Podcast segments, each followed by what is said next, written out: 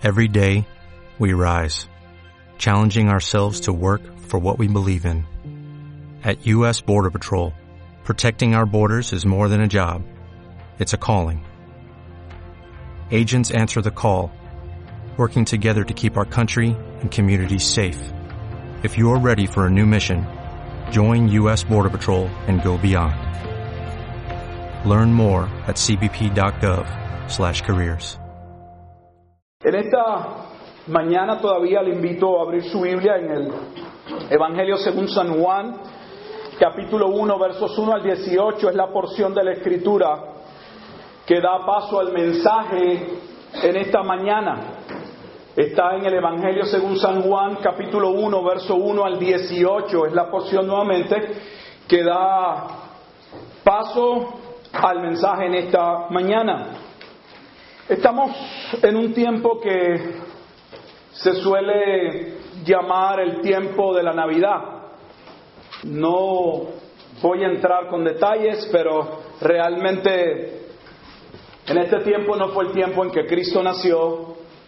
Santa Claus nada tiene que ver, ni el árbol, ni las bombillas, ni el muñequito de nieve, ni nada tiene que ver con relación a la Navidad. Así que no lo digo para amonestarle y decirle que usted no pueda celebrar la Navidad, sino que tenga conciencia y mente de que realmente lo que los cristianos celebramos, si algo hemos de celebrar, o hemos de conmemorar, o hemos de recordar, o es significativo para nosotros, es el hecho de que Dios enviara a su Hijo en propiciación por nuestros pecados, a modo de que pudiéramos ser salvos.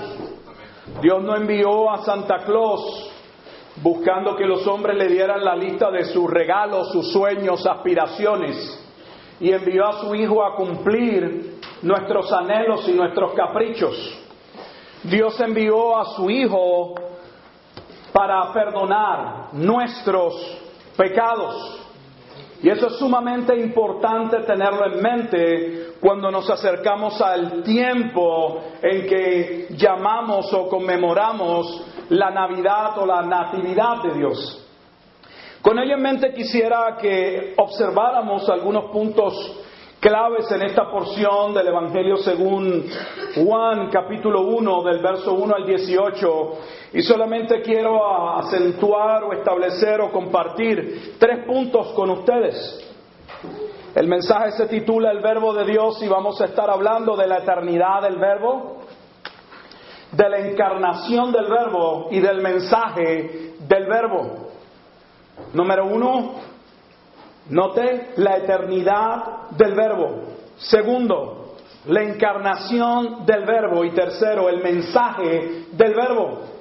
La pregunta que debemos hacernos y debemos buscar en la lectura de este pasaje, ¿quién es el verbo?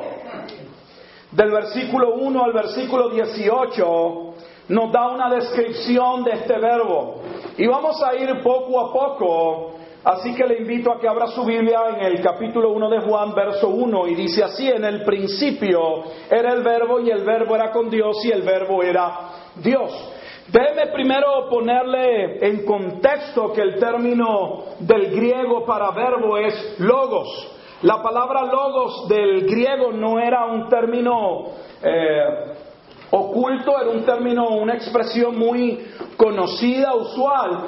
Sin embargo, dentro de la filosofía griega y también judía era un término sumamente importante. Los judíos tenían un concepto de algo parecido como que Dios había creado por medio de la palabra. En otras palabras, que la palabra de Dios o la sabiduría de Dios había creado al mundo. 450, 400 o 500 años antes de Cristo, hubo un filósofo griego llamado Heráclito. Heráclito comenzó a mirar el cosmos, como decía nuestro hermano, mientras Uh, leía el salmo que leyó y contemplaba las estrellas, contemplaba el firmamento y decía, ¿qué hace que las estaciones del año se mantengan? ¿Qué sostiene la luna? ¿Qué sostiene las estrellas? ¿Qué, ¿Qué hay en la bóveda de Dios? ¿Qué hay en este universo que sostiene la creación? Y Heráclito en su filosofía La palabra filosofía significa amor a la sabiduría, buscando entender el mundo en el que vivía. Dijo, oh, el logos de Dios sostiene el firmamento. Y habló del logos, comenzó este filósofo casi 400 o 500 años antes de Jesucristo, a describir el logos como un principio, fuerza o algo que sostenía el universo. Casi contemporáneo con Jesús, precedido tal vez por algunos, no sé, 50 años o más, hubo otro filósofo en Alejandría llamado Filón se le conoce como Filón de Alejandría.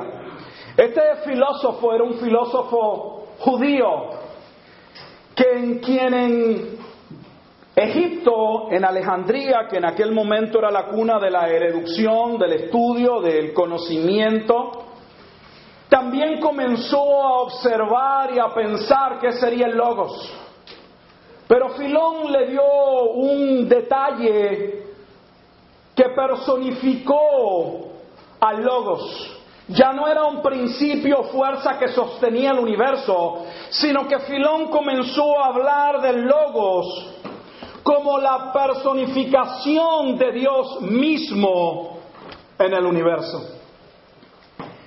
Digo todo eso porque me parece interesante que cuando Juan comienza su evangelio, comienza entonces diciendo, que lo que para los judíos era la membra o la palabra de Dios que había creado al mundo, y para lo que los griegos como filosofía que era lo que permeaba todo el conocimiento, aunque Cristo nace bajo el imperio romano, pero el arte y la filosofía, el conocimiento del momento era griego. Ese verbo o ese logos, esa palabra, Juan va a decir que es Cristo.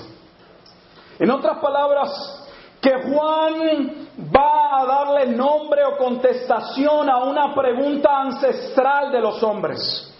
¿Quién sostiene el universo? ¿Quién gobierna este mundo?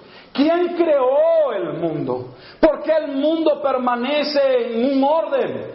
Y Juan va a decir que esa persona es Cristo. Y lo primero que dice en el verso 1 es que el verbo era en el principio y la palabra en el principio indica que el verbo era eterno.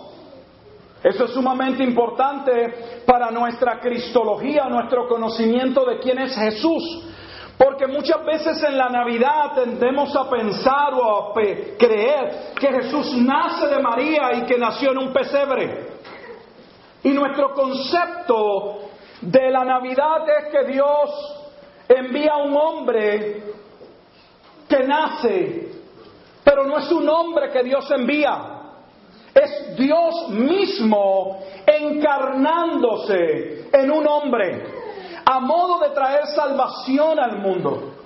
Cuando leemos los evangelios, los evangelios Mateo, Marcos, Lucas, presentan, aunque Marcos no entre en ello, pero tanto Mateo como Lucas ponen a Jesús naciendo de la Virgen María. Y por ende nuestro cuadro, nuestra mentalidad se acerca más a ver a Jesús como un niño que creció y que vivió una vida correcta y santa delante de Dios y que luego murió por el mundo. El verbo, dice la escritura, era eterno. No nació de la Virgen María, porque Él era antes de ello. Dice, en el principio era el verbo y el verbo era con Dios. Ahora segundo nos dice no solamente que el verbo era eterno, nos dice que el verbo estaba con Dios. Esta porción es sumamente significativa porque ahora nos trae a nuestra mente a la consideración de que aunque Dios es uno, la escritura habla de Dios como un Dios en tres personas. Dios Padre, Dios Hijo y Dios Espíritu Santo. Pero también debemos tener en mente que si el verbo es Jesucristo o es el Hijo, y ya era eterno, por ende no fue creado, pero vivía o cohabitaba con Dios, en otras palabras, existía ya con Dios. Debemos tener cuidado cuando hacemos una distinción entre el Dios del Antiguo Testamento y el Dios del Nuevo. En muchas iglesias se tiende a pensar o a ver al Dios del Antiguo Testamento como un Dios ah, airado, un Dios vengativo, un Dios de juicio. Y el Dios del Nuevo Testamento en la persona de Jesús, el Dios amoroso, el Dios que sana, el Dios que hace milagros, el Dios que quiere cumplir tus sueños, el Dios que quiere cumplir tus ilusiones, el Dios que vino para servirte. El verbo y el Padre son un mismo Dios. No solamente el versículo 1 apunta a la eternidad del verbo, a que ya cohabitaba o existía con el Padre, nos dice el verbo era Dios. Nos está diciendo que el verbo es Dios.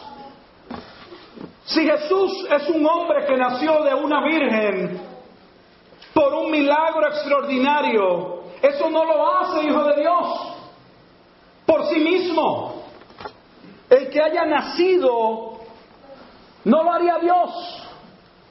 Él es Dios porque es eterno. Quiero enmarcar eso porque tenemos esa mentalidad en nuestra mente, producto de la estampa, y es normal de que el niño vino y nació en el pesebre, y vamos a adorar al niño en el pesebre y a traerle presentes al niño, y encima de eso nuestro trasfondo católico nos ponen a Jesús como el niñito. En el catolicismo todo lo que se habla es del niñito Jesús. Él no es un niñito, Él es Dios. Hay una gran distinción entre que Jesús haya vivido una vida santa, piadosa, a que Él sea Dios. Si fuera solamente humano, un humano que alcanzó un grado de perfección, por así decirlo, sería alguien que deberíamos admirar. Pero si es Dios, es alguien a quien debemos totalmente adorar. Admirar y adorar no es lo mismo. Admirar es mi, contemplar a otro los hechos de otra persona y decir, wow, qué bien. Pero los cristianos no somos llamados a admirar la vida de Jesús. Somos llamados a adorar a Jesús porque Jesús es Dios. Y dice nuevamente en el versículo 2, este en el principio con Dios y luego nos dice, todas las cosas por Él fueron hechas. En el Antiguo Testamento nuestra idea de Dios es que solo Él creó y que el Espíritu de Dios se movía sobre la faz de la tierra. Pero ahora Juan nos dice, no, cuando Dios creaba, creaba y allí estaba el verbo y de hecho el verbo era la palabra de Dios en la creación. Todas las cosas por Él fueron hechas y sin Él nada de lo que ha sido hecho fue hecho. Nos dice que en Él estaba la vida, verso 4, y la vida era la luz de los hombres. En otras palabras, que todo lo creado depende del Creador. Solo Dios no necesita nada para subsistir. Toda la creación depende de una causa externa a ella. Por eso morimos. ¿Por qué morimos? Porque la vida no es algo que es parte de nosotros, o sea, somos nosotros la vida, se nos ha dado vida. Pero Dios es vida en sí mismo. Él es la vida.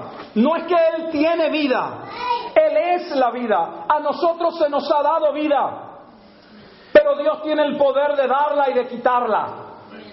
Y determinar el tiempo en que vivimos y el tiempo en que daremos cuentas a Dios. Pero Dios es eterno. Dios no tiene una causa externa por la cual Él vive, nosotros sí. Aún en la biología, una de las primeras leyes de la biología es que todo organismo vivo procede de otro vivo. Usted no puede sacar viva de vida de algo muerto. Era un axioma de la ciencia que de la nada, la nada no produce qué? Nada. La primera ley de termodinámica en la ciencia y la segunda ley de termodinámica, la primera establece causa de origen. La energía no puede ser creada, solamente puede ser utilizada. Y la segunda establece que todo lo creado va en un proceso de deterioro. Por ende, todo lo que tuvo un principio tiene un fin. Pero Dios no tiene un fin. Pero tú y yo tenemos un fin. Entonces, si tú y yo tenemos un fin, deberíamos entonces prestar atención al autor de la vida. El Evangelio y el mensaje del Verbo es poderoso. No se trata de algo que experimentaremos cuando vamos a partir o morimos. Él es la vida hoy. Y Él quiere darse a conocer a los hombres. Mire lo que dice, verso 5. La luz en las tinieblas resplandece y las tinieblas no prevalecieron contra ella. Hubo un hombre enviado de Dios, el cual se llamaba Juan. Este vino por testimonio para que diese testimonio de la luz. La luz es la vida, dice él, de los hombres. A fin de que creyesen, todos creyesen en él.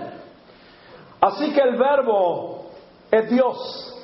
Merece no ser admirado, merece ser adorado. En él está la vida. Dice Juan, y la vida es la luz de los hombres. Lo primero que Juan comienza a mostrarnos y debemos tener claro es que Jesús es Dios. Lo segundo maravilloso en el mensaje de la Navidad, porque hay tanto que podríamos decir, es que ese Dios se haya dignado a manifestarse o encarnarse. Debería ser para nosotros algo sumamente especial que Dios haya decidido visitarnos.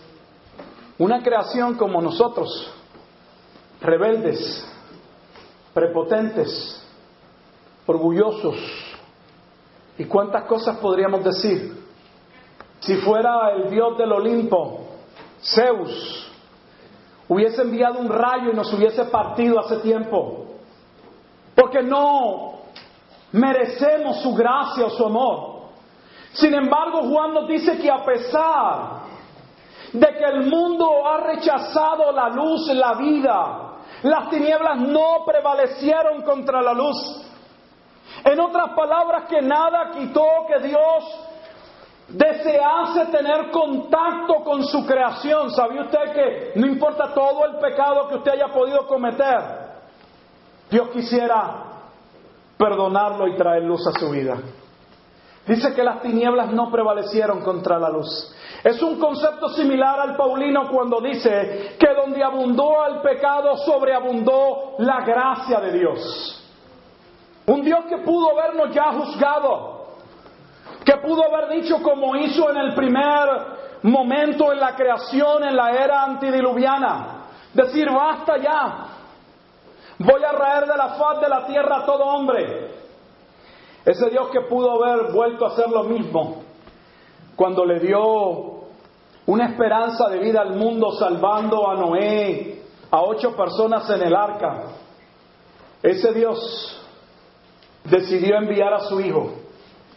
Y ahora Juan nos dice que el verbo, quien era Dios, quien cohabitaba con Dios, quien existía en la eternidad con Dios, se va a hacer carne. Versículo 14 dice, y aquel verbo fue hecho carne y habitó entre nosotros y vimos su gloria, gloria como la del unigénito del Padre, lleno de gracia y de verdad. Jesús no vino a vislumbrarnos con su vida, en términos de decirnos, miren lo mal que ustedes viven y miren cómo yo viví. Nosotros no podíamos vivir como Jesús jamás, a no ser que Dios nos cambiara y nos transformara. Pero para Jesús poder morir en la cruz y ser el cordero inmolado, ya destinado antes de la fundación del mundo, tenía que ir a la cruz sin pecado. En otras palabras, que era un requisito que Jesús fuera a la cruz de la manera en que fue. Ninguno de nosotros hubiese podido ir a la cruz, ni pudiésemos haber muerto por otro en la cruz. Pero el eterno Dios decidió enviar a su Hijo para que su Hijo se encarnara para mostrar su gloria. ¿Qué gloria? La gloria de un Dios que pudiendo haber pasado juicio ya sobre tu vida, decide enviar a su Hijo la vida, la luz, a modo de que tus tinieblas, tu condición pecaminosa pueda cambiar. Hay un pasaje muy parecido que nos serviría muchísimo de poder mirarlo en la carta a los filipenses, en el capítulo 2 y ver cómo Pablo en la carta a los filipenses presenta la misma idea, el hecho de que Dios siendo Dios decidiese hacerse semejante a los hombres. Y en Filipenses capítulo 2, versículo 5 en adelante dice así la lectura. Haya pues en vosotros este sentir que hubo también en Cristo Jesús, el cual, siendo en forma de Dios, no estimó el ser igual a Dios como cosa a que aferrarse, sino que se despojó a sí mismo, tomando forma de siervo hecho semejante a los hombres. Y estando en la condición de hombre, se humilló a sí mismo. O nosotros no estamos dispuestos a humillarnos. No estamos dispuestos a reconocer nuestro pecado. Se nos hace difícil decir que necesitamos a Dios. Somos tan arrogantes que aún pecando y mereciendo la muerte, ni aún queremos arrepentirnos. Sin embargo, Pablo presenta que Dios siendo Dios, no le importó humillarse a modo de salvarme. No le importó nada. Su amor fue tal sobre nosotros en la salvación que sabía de antemano cuál sería el costo. ¿Cree usted que cuando Jesús estaba en la cruz, le estaba pasando por su mente algo humano, pensando, wow, no sabía que sería tan difícil. No sabía que el precio sería tan doloroso. Jesús sabía todo lo que costaría nuestra salvación. Y aún así decidió encarnarse, no para evidenciarnos una vida gloriosa y decirnos, miren cómo yo vivo y qué triste como viven. Vivió de la manera que vivió, a modo de poder morir como nuestro Salvador, con el propósito de evidenciar que en Dios hay posibilidad de una vida diferente. Solo en Dios hay posibilidad de una vida diferente. Pero esa vida diferente yace en una relación con Dios. Y la única manera en que un pecador puede tener una correcta relación con Dios es a través del arrepentimiento y la fe en Cristo. Por ende el verbo se encarnó, se humilló a sí mismo haciéndose obediente hasta la muerte y muerte de cruz. Jesús tuvo que morir para que nosotros hoy tuviéramos vida. Pero el pecador también tiene que morir a modo de recibir salvación. ¿Morir a qué? Morir a tu orgullo. Morir a pensar que la vida gira en torno a ti. ¿Cuál fue el mensaje del verbo en su encarnación? Juan lo resume en el versículo 12 al 13, no, no usando terminología de arrepentimiento, fe, justificación, redención, santificación, sino en palabras sencillas. ¿Por qué se encarnó el verbo?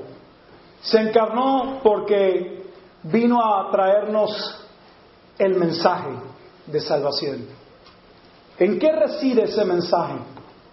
¿Qué importancia tiene ese mensaje? La importancia podemos verla en el versículo 12 y 13 y dice así. Mas a todos los que le recibieron, a los que recibieron quién? Al verbo, el mensaje, la palabra de Dios. El logos es la expresión de Dios, es Dios mismo, es su palabra, es su mensaje. Pablo va de llevar al verbo en la eternidad. De ser Dios en la eternidad lo lleva a la encarnación, lo trae a nuestra vida cotidiana, Dios entra al mundo, no solamente es creador del mundo, sino que viene al mundo a manifestar su vida. pero vino a manifestar su vida con el propósito de traer un mensaje de salvación. Y esa es la Navidad, si quiere verlo de esa manera. El regalo de Dios por medio de Cristo. Dice, más a todos los que recibieron el verbo, su mensaje, a los que creen en su nombre, les dio potestad, les dio el derecho de ser hechos hijos de Dios. El catolicismo nos dice que todos somos hijos de Dios. ¿Por qué? Porque todos, según ellos, venimos de Dios. Sí somos creación de Dios. Note que Juan claramente nos ha dicho en el capítulo 1 que el verbo es creador. Todas las cosas por Él fueron hechas y sin Él nada de lo que fue hecho fue hecho. Sin embargo, el hecho de que Dios sea el creador y nosotros seamos creación de Dios no nos hace automáticamente ser hijos de Dios. Y hay una confusión en muchas personas, no solamente en el catolicismo, dentro de las iglesias cristianas. Piensan que son hijos de Dios porque Dios los creó. No, eso hace a Dios tu creador. Para ser un hijo de Dios es un derecho que Dios otorga. Y ese derecho es otorgado sobre la base de creer en el nombre y el mensaje del verbo. Eso es lo que dice el versículo 12. Mas a todos los que le recibieron, a los que creen en su nombre, les dio potestad de ser hechos hijos de Dios. Ahora, ¿cómo llego a ser un hijo de Dios? ¿Es algo solamente a lo que yo me entrego? ¿Es una decisión humana? ¿Es una disposición a una vida diferente? ¿Es algo que yo pongo mi esfuerzo para ser un hijo de Dios? Es un acto de Dios. En otras palabras, que la salvación es la transformación de un pecador que yace muertos en sus delitos y pecados y que es resucitado del estado de muerte y se le otorga el derecho de ser un hijo de Dios. En la salvación Dios no solo nos perdona, nos adopta como sus hijos.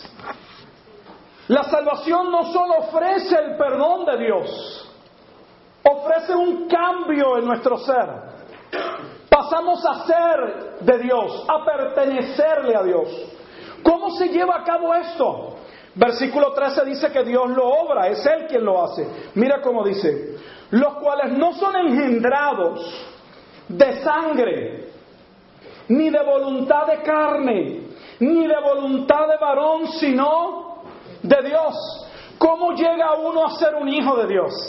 Él no dice que llegamos a ser hijos de Dios por genealogía, por esfuerzo humano. Llegamos a ser hijos de Dios por un acto de Dios. Solo Dios puede transformar la vida de un pecador que ya se arruinada en las tinieblas y traerlo a la luz. Solo Dios. Solo Dios. Yo quisiera orar en esta tarde ya. Hemos estado hablando acerca del verbo de Dios. El verbo de Dios es Jesucristo mismo. En el versículo 18 dice a Dios nadie le vio jamás. El unigénito Hijo de Dios que estaba en el seno de Dios, Él le ha dado a conocer. Juan dice que el verbo es el Hijo. Jesús no está solicitando tu admiración, sino tu adoración. La palabra adoración significa rendirse ante alguien. Si tú no le has rendido tu vida a Dios y Dios está tocando tu corazón, necesitas hacerlo. Porque Él se encarnó para tomar nuestro lugar y traer salvación. La obra la hizo Dios en la cruz. No hay obra humana que podamos hacer para ser salvos. Jesús no mintió cuando dijo en la cruz, Tetelestai, acabada es la obra. No le podemos añadir a lo que Cristo hizo en la cruz, pero podemos recibir el mensaje de la gracia y la verdad que solo puede traer la luz, quien es la vida y quien a la vez es el verbo de Dios. Si tú no has recibido el mensaje del Evangelio, si no has creído al mensaje del Evangelio, el mensaje del Evangelio son más que palabras. El mensaje del Evangelio es el verbo. Y el mensaje se centra en una persona. Y esa persona es Cristo. Ser salvo no se trata de asistir a una iglesia, de motivarte a vivir una vida diferente. Es bueno, de querer vivir una vida correcta, ser un hombre, una mujer moral, es bueno, pero nada de eso te va a salvar. Quien único puede salvarte es Dios mismo. Y de la única manera en que seres como nosotros que nos rebelamos contra Dios, como dice Juan, que a lo suyo vino y lo suyo no le recibieron, de la única manera en que hombres y mujeres como nosotros podemos recibir salvación, era a través del acto del verbo en su encarnación. Ya Cristo hizo lo que iba a hacer. Si te estás preguntando si Dios puede hacer algo por ti, la verdad es que deberías mirar y considerar nuevamente la cruz. Porque lo que Dios hizo por ti, lo hizo en la persona de Cristo. Si estás buscando algo fuera de Cristo, este no es el lugar. No somos Walmart, Sam, Costco, no somos una... La iglesia no es una tienda por departamentos, con el propósito de que las masas lleguen y ver cómo suplimos las necesidades del consumerismo humano. La iglesia es un grupo de hombres y mujeres que estábamos muertos en nuestros delitos y pecados, que no merecemos el amor de Dios, pero que Dios en su infinita gracia y bondad tuvo a bien mostrarnos que Cristo era el mensaje de salvación para una vida diferente. Quisiera orar en esta tarde. Y si Dios está tocando las puertas de tu corazón y entiendes que necesitas arreglar cuentas con Dios, arreglar cuentas con Dios no es arreglar cuentas con una iglesia, con un pastor, con un hermano, con familia. Es pedirle al Hijo de Dios que te salve y decirle que te arrepientes. Es el deseo o el cambio que Dios provoca en la vida de un hombre producto de la misma gracia de Dios. Padre, en esta hora te doy gracias por tu misericordia. Te doy gracias porque el Dios eterno, el que el mundo buscaba y se preguntaba dónde estará, tuvo bien en su momento dado manifestarse a un mundo rebelde y pecador, que ciertamente no merecíamos tu gracia. Pero qué maravilloso es, Señor, que aquellos que recibieron el mensaje de Jesucristo y creyeron en su nombre, que Él es el Salvador, se les dio la potestad o el derecho de ser constituidos tus hijos. Solo tú, oh Dios, puedes llamar y constituir hijos. Y no sé si hay alguno en esta mañana, en esta tarde, al cual tú estás llamando. Si es así, oh Dios, te pido de manera especial que tal persona, Padre Santo, pueda ir en su corazón, cerrada su puerta en su aposento, y pedirte perdón por sus pecados y darte gracias por tu misericordia. Gracias Dios por, como bien dijo Lucas, viniste a buscar y a salvar lo que se había perdido. Señor, te damos gracias en esta tarde por tu amor y tu misericordia. Y si hay alguien que estás tocando y llamando, te damos gracias por ese momento y la salvación de esa persona. Te pedimos que ese acto que acontece dentro del ser y en el corazón pueda ser evidenciado y testificado posteriormente. En el nombre de Jesús te damos gracias en todo y por todo. Amén y amén.